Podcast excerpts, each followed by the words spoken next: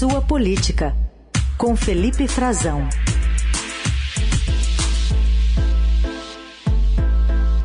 Oi, Frazão, bom dia.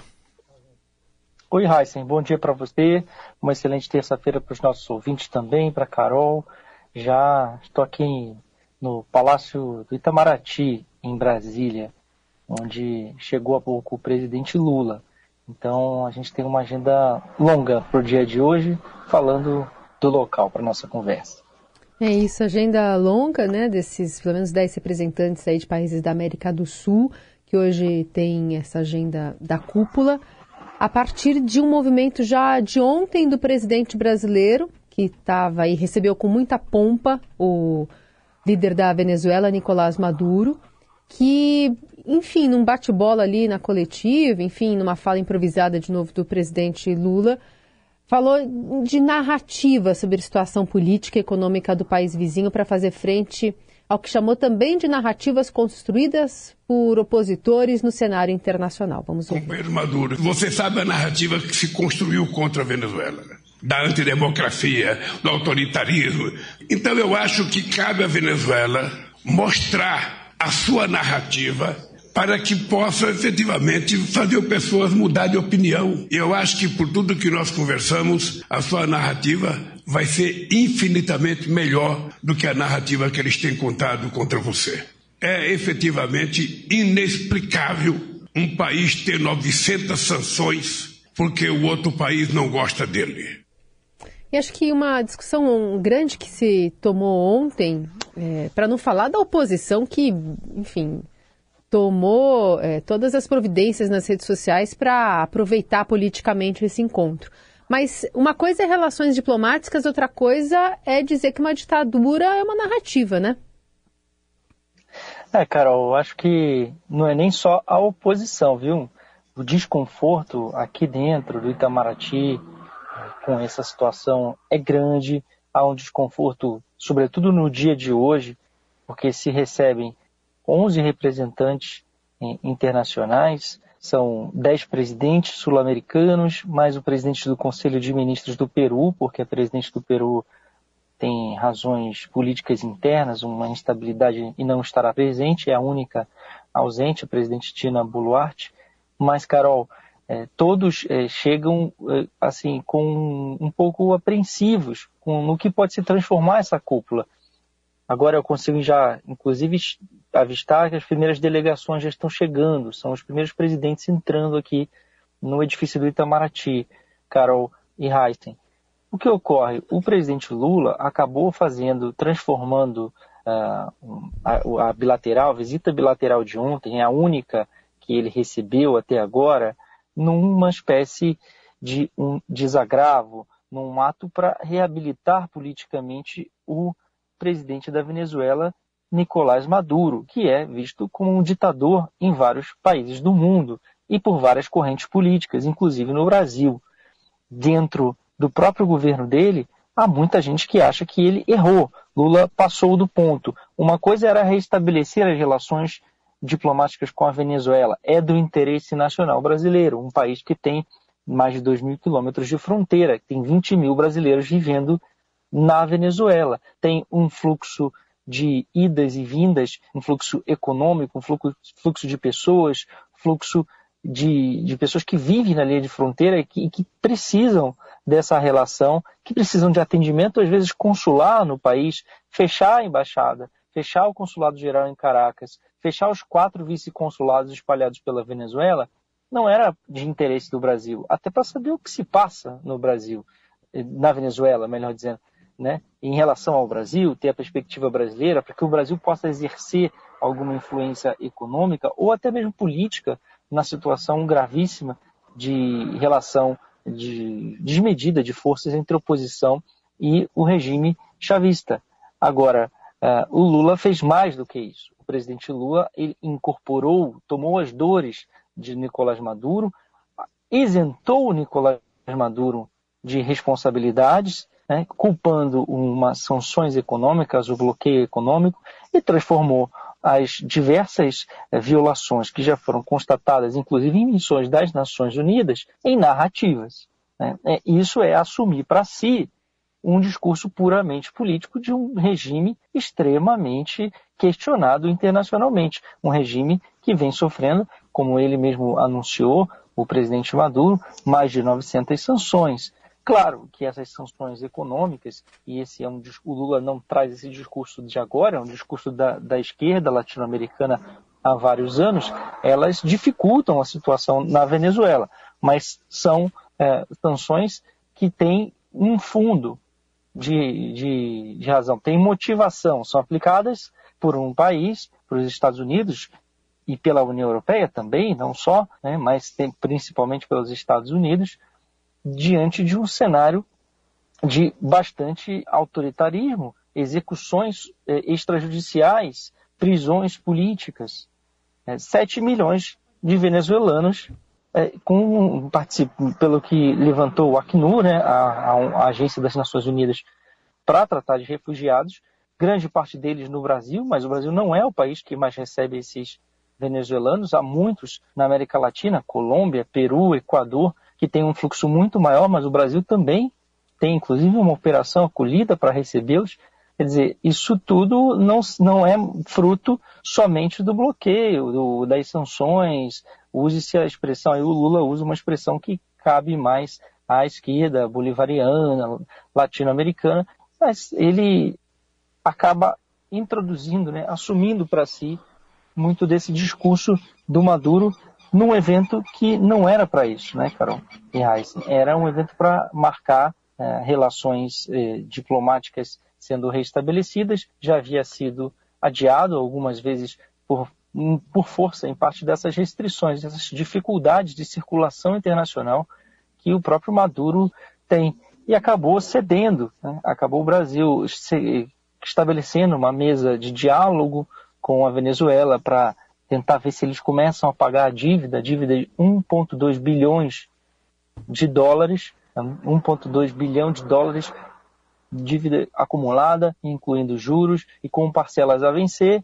A Venezuela quer conversar sobre esses juros, né, que deve ao Brasil, diz que o fato de não ter relações diplomáticas nos últimos anos atrapalhou que ela pudesse quitar mais, e, e dali também saiu pelo menos um indicativo de que haverá um interesse comum em retomar o fornecimento de energia elétrica eh, da Venezuela para o estado de Roraima, que não faz parte do sistema interligado nacional e que, volta e meia, a gente sabe, passa por problemas, por, por déficit de energia. E ali o Maduro também quer trazer eh, investidores brasileiros, dizendo que dará todas as garantias a eles para que eles façam, façam uma revitalização da grande linha que liga a hidrelétrica de Guri ao estado de Roraima, na Venezuela, ao, ao Brasil.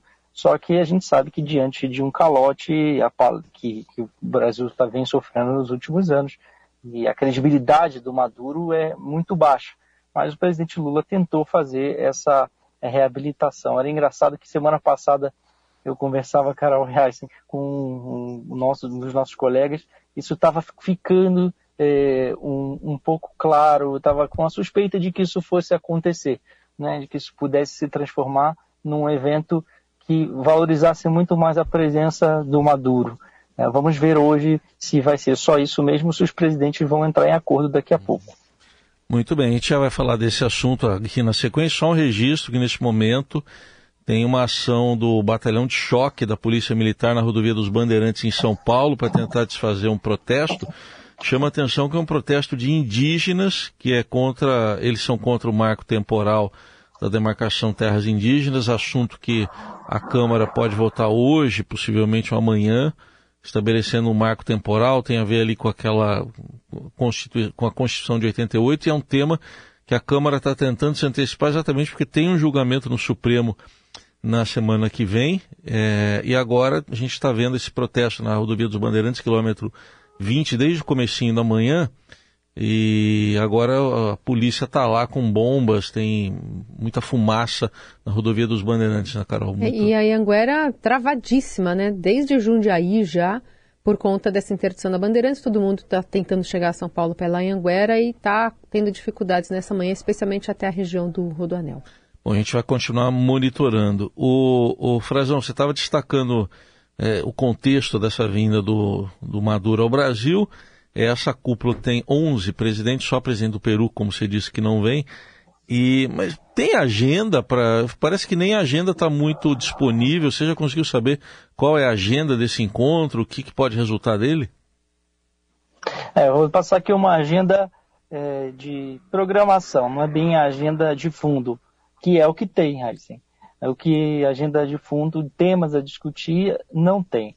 É o seguinte, daqui a pouquinho os presidentes, os presidentes estão chegando aqui no Itamaraty, já, o Lula tá, tá, tá aqui já no, no prédio, tá, é, no, vai recebê-los, vai no gabinete do ministro de Estado das Relações Exteriores, Mauro Vieira, eles vão se reunindo, vão entrando, e eles vão é, conversando ali reservadamente numa primeira recepção. Depois vão tirar uma foto, uma foto conjunta, vão para uma primeira reunião, sessão de debates, onde cada um vai poder fazer um, um breve discurso. Tudo isso a portas fechadas. É, até o que está combinado até agora é que a imprensa não terá acesso a nada. Tudo isso, segundo eles, para dar liberdades aos presidentes, para que eles conversem de maneira muito franca, muito informal, Claro que isso também evita constrangimentos, né? Heisen, Carol, a gente sabe que quando tem repúdio a um dos chefes de Estado por parte de outros governantes de outros países, eles às vezes se retiram da sala, uma delegação levanta. Será que isso vai acontecer? Não estará aos olhos do público, não estará aberto. Será num ambiente fechado que de repente dará mais conforto para que isso não ocorra, sobretudo em relação ao Maduro, porque vários presidentes que estão aqui, que estão já no Brasil, estão entrando nesse momento no Itamaraty, não, não veem como um, um, um par, como uma pessoa digna de representar o seu país e reconheciam inclusive outro governante da Venezuela, um governante que Lula chamou de impostor, que era alguém arranjado dentro da política venezuelana, o deputado Juan Guaidó. Agora, é, o que eles vão fazer depois dessa primeira reunião é um almoço. Almoçam juntos também, tudo isso no terraço do Itamaraty, na Sala Brasília. Depois dão continuidade às conversas em mais uma reunião fechada. E há a expectativa de um encerramento. Notem que ainda não se fala numa emissão de um comunicado ou uma declaração conjunta, porque precisa ter substância do que falar. É a praxe nesses encontros, mas não está garantido ainda. E depois vão jantar no Palácio da Alvorada. Essa é a programação. Heisen, o tema é livre. Nesse momento, isso causou muita estranheza também para as delegações que estavam preparando a vinda dos presidentes, porque não havia uma pauta concreta. Em eventos como esse, internacionais, o comum, a praxe, é que o país anfitrião que está promovendo, ele apresente algum tema para ser discutido concretamente, debatido. Aqui não tem. Cada presidente vai poder falar o que quiser. Eles estão chamando, inclusive, de um retiro. O convite falava nisso. Vamos para um retiro, vamos Sim. nos é, isolar um pouquinho para bater um papo e ver como é que a gente vai coordenar nossas ações políticas, como é que a gente vai retomar a integração uh, sul-americana. É essa um pouco da dinâmica do que vai ocorrer hoje. Um tema, uma ausência de temas abre espaço para discussão de situações políticas internas de cada país, por exemplo, o problema no Peru, o problema no Equador, onde o presidente sofreu um processo de impeachment e dissolveu o Congresso, vai encurtar seu mandato. Ou seja, é, Lula, além de tudo, está conversando com alguns líderes do Peru, do Equador, da Argentina, do Paraguai, que sequer têm grande expectativa de poder político, porque seus mandatos estão encerrando ou serão, passarão por eleições. É, então há uma, uma dinâmica um pouco diferente. Está começando por uma reunião de presidentes para que eles discutam como é que eles vão coordenar as ações daqui para frente, similar ao que o, o Brasil quer, é, um novo foro, né? uma uhum. nova forma de conversa permanente e frequente, similar ao que foi a União das Nações Sul-Americanas no passado, um mecanismo que se paralisou em 2014, vários países saíram e era muito identificado com a esquerda, porque foi lançada no auge dos grandes líderes da esquerda recente aqui na América do Sul. Bom, sem contar que também, você começa uma reunião sem muito objetivo, ela vai longe, né? É. Não tem ponto de corte ali, porque não tem para onde você puxar ali é, o principal interesse, enfim, o que se vai acordar, até para dar essas explicações no final. Vamos ver até que, que horas deve ir essa, essa reunião, essa cúpula e o que, que vai sair dela de saldo, afinal de contas. Frazão vai ficar acompanhando aí durante o dia essa, essas discussões. Esse anúncio que deve sair hoje da Febraban, quando os bancos devem se alinhar ali para conceder crédito para frigoríficos e matadouros que comprovem que não compram gado de abate proveniente de áreas de desmatamento ilegal da Amazônia e do Maranhão, Frazão. Exatamente, Carol. Essa é uma iniciativa inédita, uma iniciativa nova que o Estadão trouxe em primeira mão, nossas colegas a Adriana Fernandes e a Bia Bula. É, vale muito a leitura, acompanhar o movimento de um, um setor importantíssimo na economia brasileira, o setor financeiro. É, e essa decisão que foi antecipada, já confirmada pelo presidente da Federação Brasileira dos Bancos, o Isaac Sidney, é um novo protocolo para que eles é, tenham uns requisitos específicos de financiamento de frigoríficos e matadouros. Já são 21 bancos do Brasil, incluindo alguns bancos de estados e os quatro grandes bancos brasileiros, além dos bancos públicos também, Banco do Brasil e a Caixa Econômica, Itaú, Santander, Olha, não é brincadeira. Bradesco, são os grandes bancos brasileiros, públicos e privados, e é uma decisão que ninguém vai ter coragem no momento, ainda vamos escolher mais repercussão, mas no primeiro momento ninguém vai falar contra, né, Carol Heissen? Quem é que vai falar contra a proteção ambiental? A gente sabe que a grande pressão no mundo todo, sobretudo aqui no Brasil, por causa do desmatamento. É o grande calcanhar de Aquiles. Né? Onde é que o Brasil precisa melhorar? É nisso. É o desmatamento, a redução das áreas de floresta nativa. Vale dizer que o Brasil se comprometeu com a redução em zerar o desmatamento ilegal até 2030, uma das metas do Acordo de Paris. E ainda os resultados do governo Lula são bastante decepcionantes são, o governo vem sofrendo cobranças ambientais por parte do setor externo do Brasil, os grandes compradores do mercado brasileiro da nossa produção uhum. do agronegócio. Essa legislação está em linha também com aquela outra legislação que a gente viu é, sendo aprovada recentemente na Europa. As, a União Europeia aprovou um, o que eles chamam de ato contra uh, o desmate, uh, eles chamam de um, um, banimento de produtos que venham de áreas desmatadas, que tenham assim sido identificadas do ano de 2021, é a linha de corte, para cá, do ano de 2021 em diante. Se um uhum. produto chegar na União Europeia e, se, e for originário de uma área de desmatamento, ele será excluído. Isso vale para carne bovina, vale para madeira, vale para o café, para grãos como a soja é, o óleo de, de, palma, né, o óleo de dendê, entre outros produtos. Então, é uma iniciativa que está alinhada com as exigências de um dos maiores mercados consumidores do Brasil, um mercado importante, o um mercado europeu. Ao longo da semana eu trago mais um pouquinho de informações sobre isso, já estou com algum conteúdo programado para a gente. Muito bem, para a gente fechar, Frazão, o que, que tem de concreto numa federação formada por MDB, PSTB e Cidadania? De concreto é que eles estão é, querendo se unir por sobrevivência política, Heisen e Carol. Os partidos vêm dialogando já há algum tempo sobre isso. Eles tiveram um jantar recente aqui em Brasília na semana passada e ficaram de estudar os mapas eleitorais é, vindouros, né, o mapa eleitoral da eleição municipal de 2024 e o mapa, claro, projetando já um, a um, um prazo mais longo, porque uma federação exige que essa união de forças dure, que não seja algo efêmero como eram as antigas coligações partidárias, de 2026 também está no radar. Mas no momento eles estão entendendo que é melhor eles se unirem pelos que eles têm de denominador comum do que é, apostar em caminhar sozinho diante de divergências. Essas divergências, é claro, envolvem é, forças, jogos de forças regionais nos estados de poder.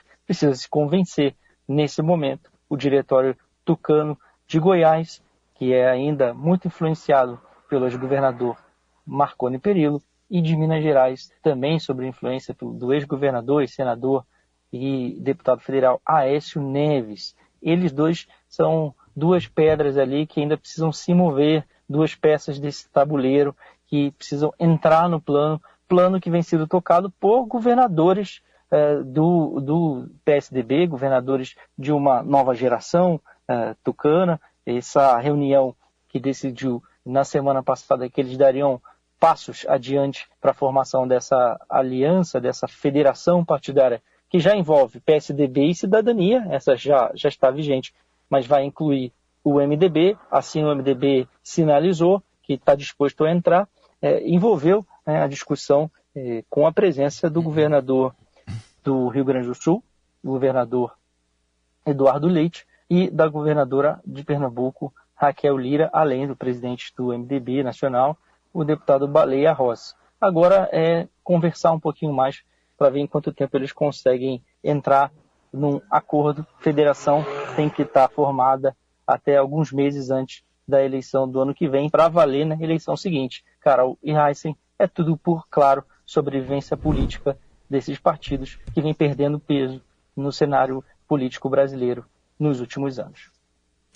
Felipe Frazão segue acompanhando. Amanhã está de volta a partir das nove aqui no Jornal Eldorado e hoje acompanhando a cúpula da Unasul.